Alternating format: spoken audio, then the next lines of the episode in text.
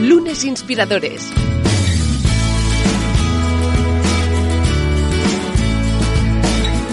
Con David Tomás y Edu Pascual.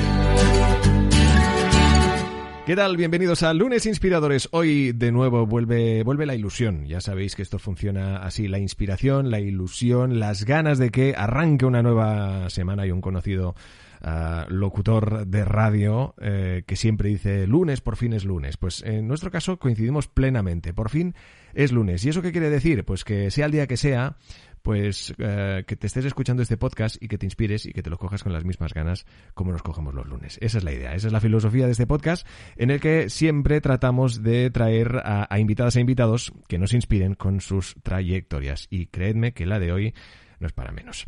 David Tomás, ¿cómo estás? Bienvenido. Muy bien, oye, aquí ya tercera semana de noviembre y contentos. Mira, además hay una cosa muy positiva, os lo digo también a los que nos, a nuestros inspiradores e inspiradoras, y es que cada vez somos más en YouTube, ¿no? O sea, en, en audio sois muchos, pero en YouTube poquito a poquito vamos creciendo. Y bueno, oye, muchísimas gracias por estar ahí. Eso es buenísimo. La comunidad de Inspiradas e Inspirados va creciendo eh, a modo y a nivel de podcast. Oye, ya, oye, estamos ahí, estamos ahí. La verdad es que os agradecemos muchísimo estos ya seis años, seis temporadas que hace que nos acompañáis y que nos comentáis y que nos compartís y que nos proponéis. Y también, pues, en, en YouTube, donde hemos desembarcado. Y además, donde nos podéis poner cara. Sobre todo la, la de David y la de nuestro, nuestros invitados, que son las que importan. Eh, y en las que, como siempre, pues ya sabéis, tercera semana de noviembre ya, eh, nos hemos comido el mes, que rápida pasa la vida. Y gracias también un poco a los retos líderes que nos propone David. Pues fíjate, el mes de noviembre es el mes que estamos trabajando la disciplina, ¿eh? un tema que a veces nos cuesta a todos un poquito, pero que nos viene bien ser disciplinados. Y esta semana, claro, para, para conseguir ser disciplinado, lo que tienes que hacer es hacer siempre, bueno, pues lo que te has propuesto. Entonces, esta semana vamos a trabajar esa disciplina y Hoy lunes nos vamos a marcar algo sencillo, algo que nos cueste poco, pero que vamos a hacer cada día. Por ejemplo, oye, voy a leer 10 minutos al día, o voy a salir a pasear 10 minutitos, o voy a hacer, imagínate, 10 flexiones, o lo que sea, cualquier cosa, pero que digas, oye, sí o sí, me esté nevando, llueva, haga calor, haga frío, me da igual. Pase lo que pase, yo voy a cumplir con esto que me he propuesto. Así que cada uno de nosotros escogerá. Yo, como sabes que me gusta mucho lo de andar a salir eh, tipo Rajoy, pero con un poquito más de estilo, pues, pues, me voy a proponer esto, mínimo una hora al día. Es que te, te he imaginado, claro, todos, yo creo que todos hemos visto alguna vez la, la imagen del expresidente del gobierno de, de España, ¿no? Con, con, ese chándal y andando, pues bueno, a ritmo, a ritmo, ¿no? Haciendo marcha, ¿no? Que era más que, más que andar hacia marcha. Pues muy, muy buena la imagen, ¿no? David, David va a otro ritmo y nos comparte las fotos por su Instagram y, bueno, pues oye, nos alegramos por él y a la vez, y a la, y a la vez nos da un poco, un poco de envidia, ¿no? Porque empiezas, envías cada fotón que yo la verdad es que pienso, madre mía, pero oye, qué, qué maravilla y, qué suerte, qué suerte la que se ha trabajado. También, eso también tenemos que decirlo, ¿eh? Lupina Iturriaga, ¿cómo estás? Bienvenida. Hola, muchísimas gracias por tenerme aquí, qué honor. Que va, no, no, el honor siempre es nuestro. Nuestros inspiradores e inspiradoras están ahí siempre esperando a que diga el nombre. Bueno, ya lo habéis visto en el título del podcast, pero ya está, ya está aquí con nosotros Lupina Iturriaga, una invitada que le teníamos muchísimas ganas de que nos acompañara porque hoy tendremos ocasión de charlar largo y tendido de todo lo que nos pueda contar. Uh, vamos, a, si os parece, a la que es la pregunta. A todos nos gustará saber qué es para ti un lunes, Lupina, qué supone para ti el primer día de la semana. Pues mira, yo la frase que le digo al equipo siempre y que me la aplico totalmente es créete que puedes cambiar el mundo porque eso ayudará a levantarte. Y realmente desde Fintoni, como tenemos una, una misión todos muy común y una pasión por no ayudar al bienestar financiero de la gente, de verdad que a mí las semanas se me hacen muy cortas. Ayer ya que era fiesta, por ejemplo, estaba trabajando y, y, estaba deseando de verdad empezar porque tengo un montón de proyectos para, para seguir ayudando con las finanzas de la gente. Entonces, pues bueno, a mí me, me gusta mucho levantarme y empezar el día con alegría. Desde luego, unas buenas finanzas uh, pues ayudan a dormir bien y a despertarse mejor, ¿no? Desde luego, pues ahí está la, el, el, enorme equipo de Fintonic, un proyecto yo creo que de sobras eh, conocido del que también tendremos ocasión de, de, charlar, de charlar hoy. Pero como todo, y como toda buena historia, hay un inicio. David, ¿por dónde empezamos? Pues como siempre, empezamos por el principio, Lupina, ahora hablaremos de tu trayectoria profesional y hablaremos de, de Fintonic, pero nos gusta mucho conocer los orígenes de nuestros invitados y en particular el tipo de educación que tú recibiste de tu familia, de tus padres, ¿no? ¿Cuáles fueron los valores o los mensajes que ellos te, dieron de pequeñita? Bueno, pues eh, la verdad que a mí me ha inspirado siempre mucho, muchísimo mi madre. Mi madre se murió cuando yo era muy joven, cuando justo cumplí 17 años. Y, pero nos había inculcado a mí ya, mis hermanos, somos cuatro, siempre la cultura de, del esfuerzo, que no, que no importaban los listillos ¿no? en el mundo, que lo que importaba era la gente trabajadora. Y siempre decía, oye, trabajar, trabajar, trabajadores, esfuerzo. Y también siempre nos dio mucho autoestima, ¿no? Eh, tú puedes hacer lo que quieras, tú vas a llegar a donde quieras. Eh, y eso de verdad que era inspirador. Hoy era una persona que además había emprendido también, había montado muchas cosas, unas fueron bien, otras no. Y bueno, pues eso me inspiraba mucho. Nos hacían eso, sí, sí que estaba muy encima ¿eh? de que estudiáramos, de los estudios, de que trabajáramos, de que nos esforzáramos y que las cosas no, no venían gratis. Y bueno, y también siempre la educación con valores, es decir, no todo vale, eh, mi familia eh, siempre eso era muy importante, que, tenías que tener muy en cuenta a los de al lado y ayudar a la gente de una forma eh, buena, ¿no? Que, en esta vida hay mucha gente que a lo mejor, bueno, pues que, para ellos todo vale y que hacen cosas pues, que, no están bien, ¿no? Que moralmente en mi casa pues no se ven bien y eso siempre los valores han sido súper, súper importantes. ¿Cómo te afectó, claro, la pérdida de tu madre de, joven? ¿Te costó superarlo? Me imagino que sí, por supuesto, pero bueno, tú luego eh, evolucionaste muy bien los estudios, ¿no? Estudiaste en la, Complutense, en CUNEF, ¿no? ¿Era algo que tenías ya claro desde pequeña?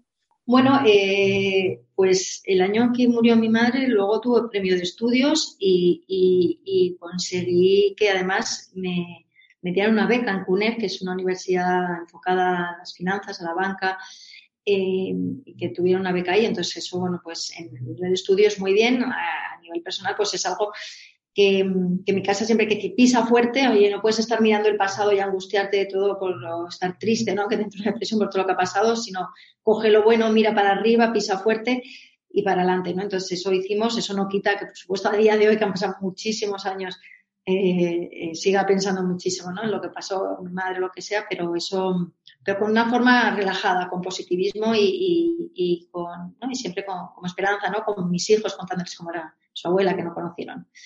Eh, así que, bueno, pues por supuesto yo creo que cuando alguien tiene un cambio tan fuerte en su vida le, le, trastorna un poco y, le trastoca. Eh, pero si has tenido una vida muy feliz, como fue mi caso antes, eh, como muy arropada y muy querida, eh, bueno, pues me hizo que, siguiera un poco la línea que intentar seguir el ejemplo de mi madre, ¿no? Que eso a veces, bueno, a, mí y a mis hermanos creo que nos ayudó mucho. Y de hecho nos ha unido mucho, ¿no? O sea, éramos ya súper unidos, pero con mi padre y con mis hermanos ahora si cabe estamos aún más unidos que, que nunca. Claro, y tenías pues la referencia de sus valores, ¿no? Y todo lo que te había transmitido. ¿Y tú tenías claro estudiar finanzas? ¿Era algo que lo tenías desde siempre o cuándo, nace esta, esta necesidad? Porque claro, tú has estado vinculado a las finanzas, bueno, desde, desde hace muchos años. La verdad que em, mi padre, fíjate, tenía dos modelos, ¿no? Mi padre sí que trabajaba en banca, en finanzas, em, eh, y bueno, y estaba muy enfocado toda su vida a eso, y mi madre era como más emprendedora. Y a mí sí que me gustaban los números, eso es cierto, desde que era pequeña.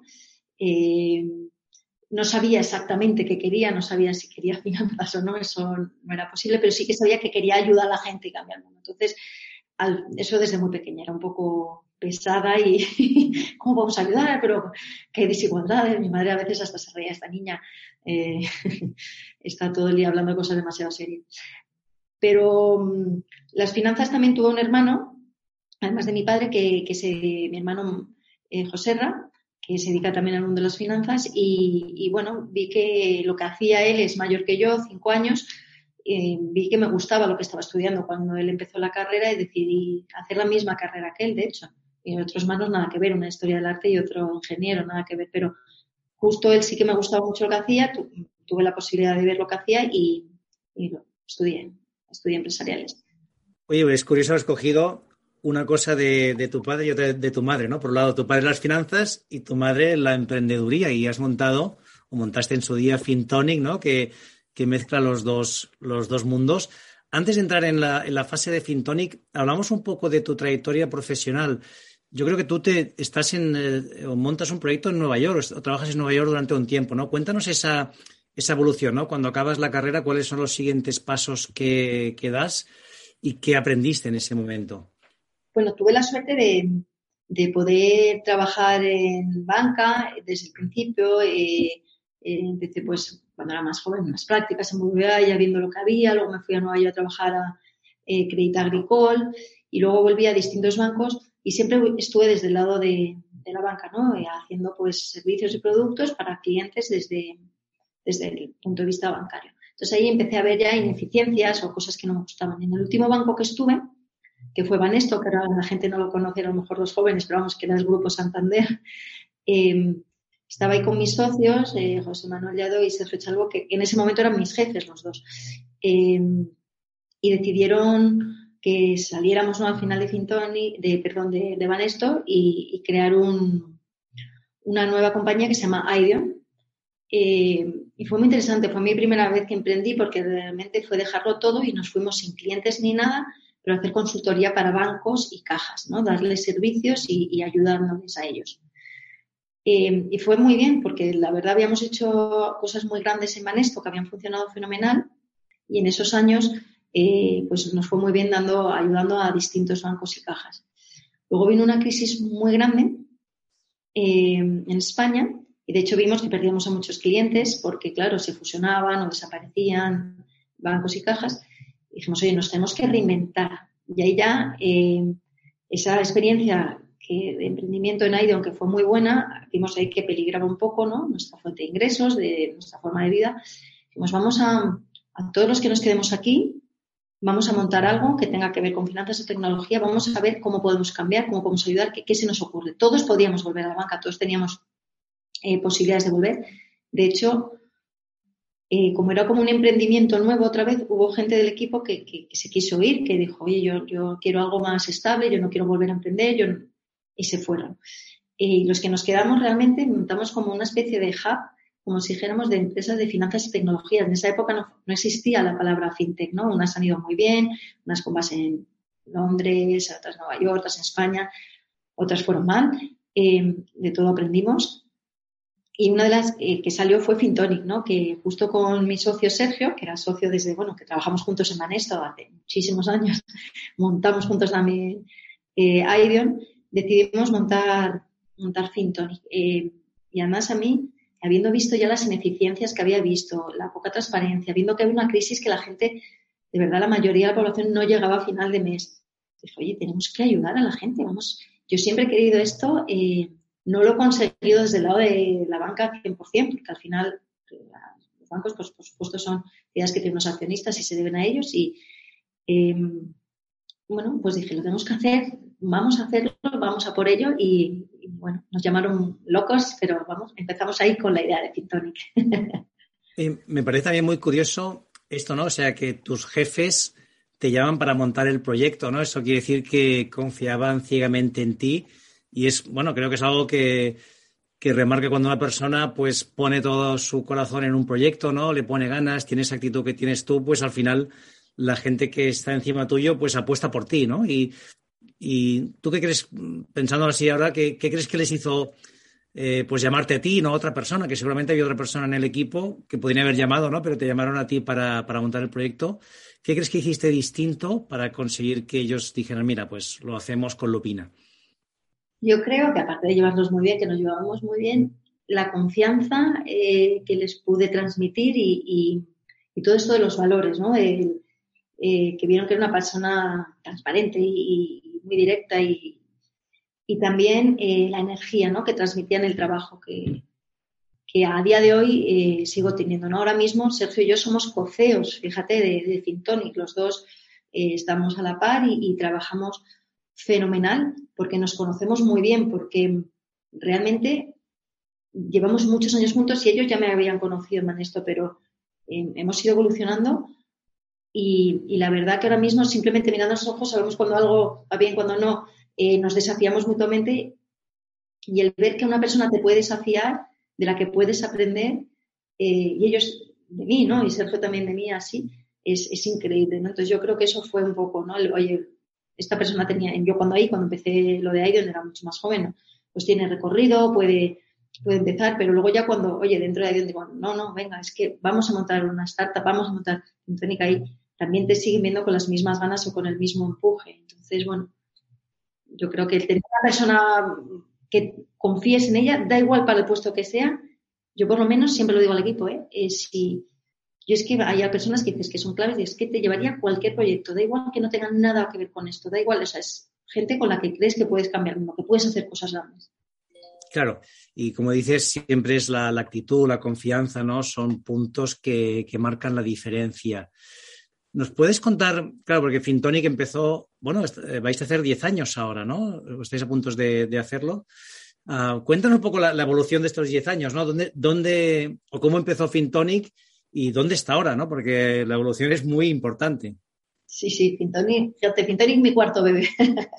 y yo empecé con muchísima ilusión, muchísima pasión, pero a día de hoy te puedo prometer que tengo más que cuando empecé, porque veo que las cosas dan su fruto, porque veo que estamos ayudando de verdad a mucha gente.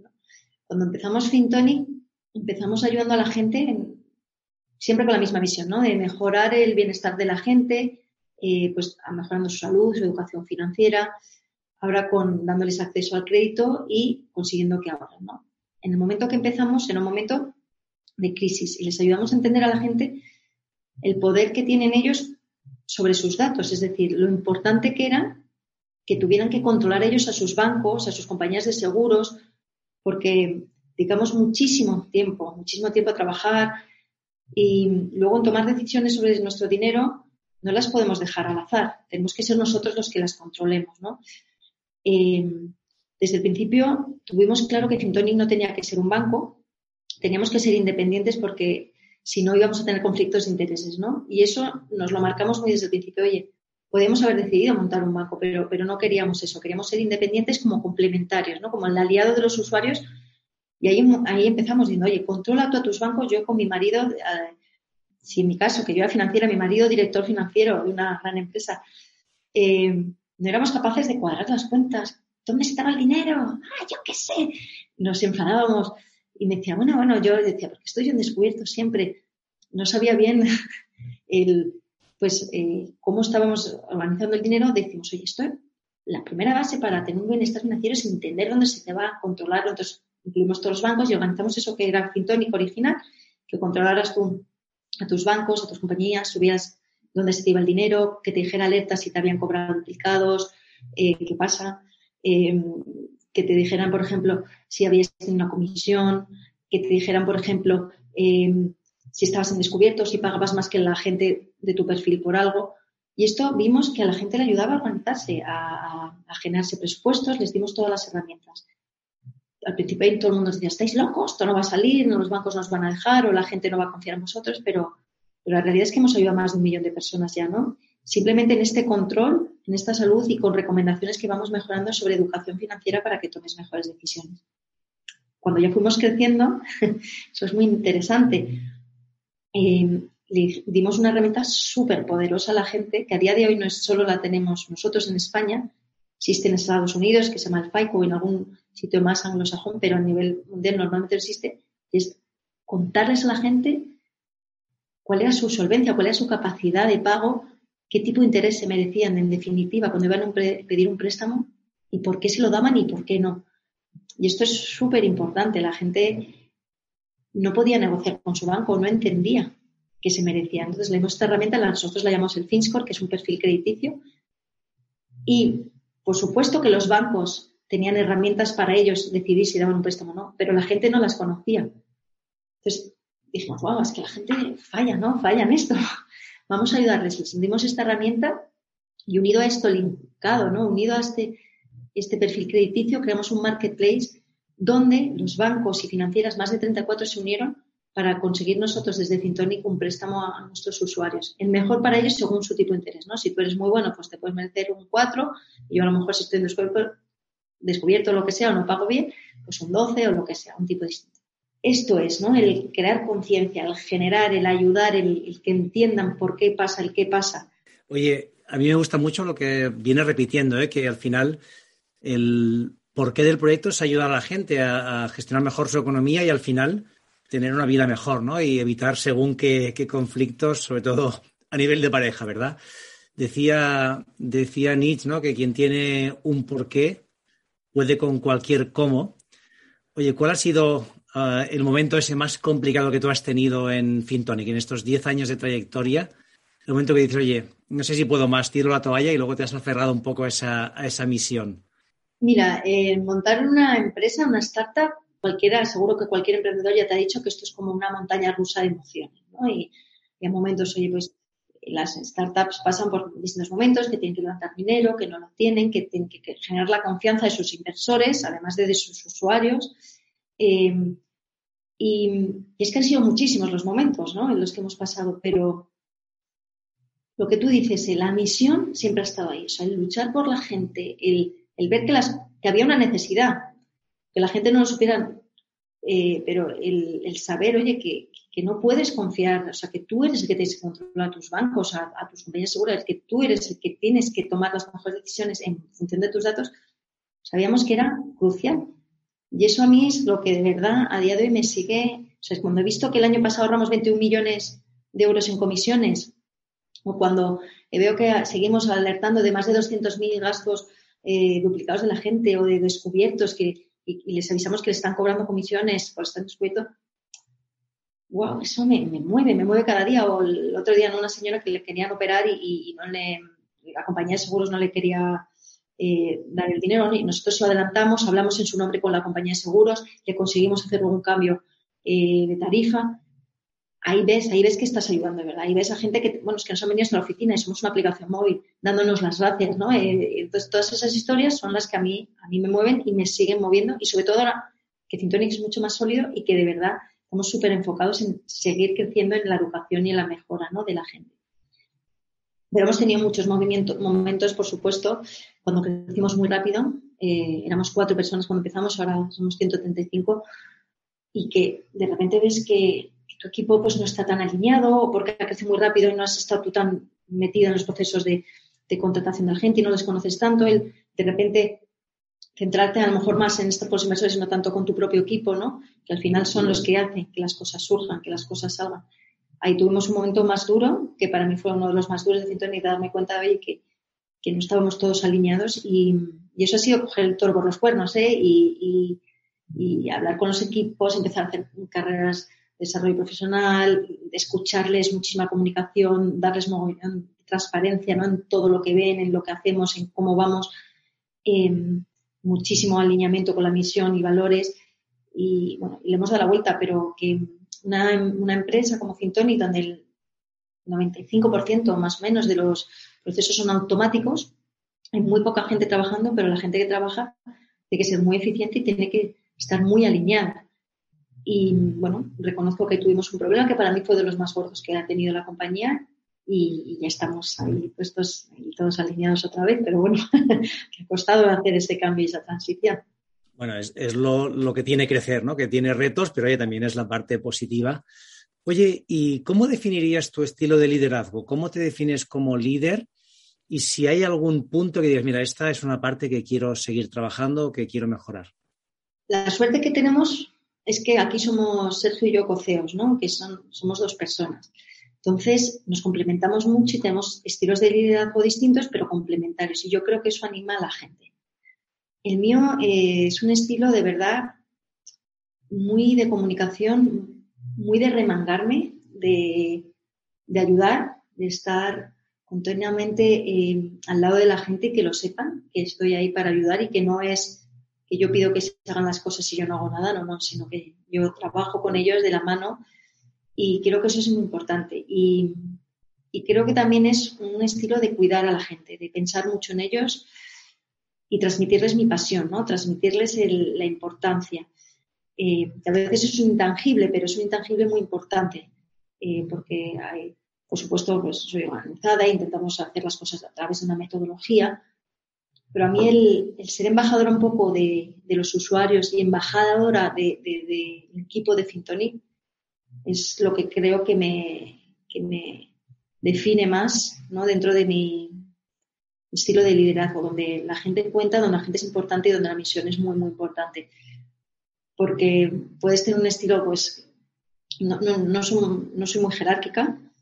Eh, intentamos coger siempre a gente que sea mejor que nosotros y, y sí, eh, dentro de este estilo de comunicación súper abierta, donde puedan acercarse siempre que quieran, pero de verdad, ¿no? Donde vean que, es, que no es un bla, bla, bla, sino que, que con transparencia esto voy a estar ahí siempre para ellos, la verdad, que digo las cosas muy claras. Oye, pues por eso queda claro que estáis donde estáis, ¿no? Y, y este estilo de liderazgo, la verdad es que es el que hace falta, ¿no? Además, lo que tú decías, insistías en la palabra ayudar, estar para, para aportar valor, para colaborar, y es algo que, por desgracia, en muchas empresas no hemos escuchado demasiado, pero que seguro va a ser el estilo de liderazgo que hace falta eh, de hoy en el futuro para tener éxito. Nos quedamos sin tiempo. Lupina, nos queda la última pregunta y es, ¿a ti quién o qué te inspira? A mí me inspira o sea, me ha inspirado, como antes he dicho, mi madre, porque ella era emprendedora y súper resiliente, y creo que cualquier emprendedor tiene que ser resiliente, o sea, si no es imposible emprender, optimista y, tener poca aversión al riesgo. Y así era ella, y entonces eso, la verdad que me lo inspiró, me lo inspiró a ella siempre. Luego me inspira en mi día a día Sergio, mi socio, eh, me inspira muchísimo, es una persona que desafía mucho, que le gusta ver mucho el mercado, me inspira, y así a nivel global me inspira mucho Richard Thaler, que es eh, Premio Nobel de Economía, que piensa mucho en, es el padre del behavioral economics, en la psicología, en el empujón en la gente, ¿no? En cómo hay cosas que son obvias, pero que nuestro cerebro nos engaña y no nos deja hacerlas, como pueden ser ahorrar, ¿no? Porque, porque bueno, la gente lo ve como en algo, en una parte de la cabeza que, es negativo, y cómo él encuentra las palancas, ¿no? Entonces, cómo hay que buscar esas palancas. Y a mí eso me, impresiona que, él las haya descubierto y, yo las intento aplicar y, sigo muchísimo. Oye, fantástico las tres, eh, los tres inspiradores e inspiradora que nos has mencionado. Uno tenía que ser economista, ¿no? Y además del comportamiento que claramente después de hablar contigo vemos que, que es lo que más te marca, ¿no? Oye, ¿cómo puedes, mediante la economía y las finanzas, ayudar a las personas a mejorar? Hay otra persona que siempre está dispuesto a ayudar, ¿verdad que sí, Eduard? Que tú estás aquí siempre apostando por ayudar. Pues sí, hombre, a ver, desde nuestro más humilde, nuestra más humilde posición, ¿eh? esto de ser comunicadores, de ser periodistas, pues siempre intentando ser, ser justos, pero siempre con vocación de altavoz por para historias, para proyectos, para todo lo que absolutamente haga falta. Y como siempre, también la suerte que tenemos nosotros es que llegamos a hablar de una cantidad de temas que la verdad es que enriquecemos nuestro conocimiento que realmente queda gusto. Así que, oye, conversar con nosotros, pues hombre, te pasas un rato agradable, eso, eso sí que es verdad. Lupina Turriaga, ha sido un auténtico placer que hoy nos acompañes, gracias por contarnos tu historia. Ah, seguro que tendremos ocasión de volver a, charlar, pero mientras tanto te deseamos ya no solo suerte, sino que también que te cuides mucho. Muchísimas gracias, ha sido de verdad un placer estar aquí con vosotros. Y David, ¿qué les decimos a nuestras inspiradoras e inspiradores? Oye, pues sobre todo que como cada semana sigan el reto líder, esta semana se trata de ser disciplinados y disciplinadas, de hacer lo que hemos dicho, aunque sea una cosa muy sencillita. Y luego, pues lo de siempre, que salgan a la calle, que conecten con personas, que se comuniquen y que sigan siendo tan inspiradoras e inspiradores. Suscríbete a nuestro canal de YouTube, a nuestra cuenta de iVoox y síguenos en Twitter, arroba lunesinspirador. Lunes Inspiradores.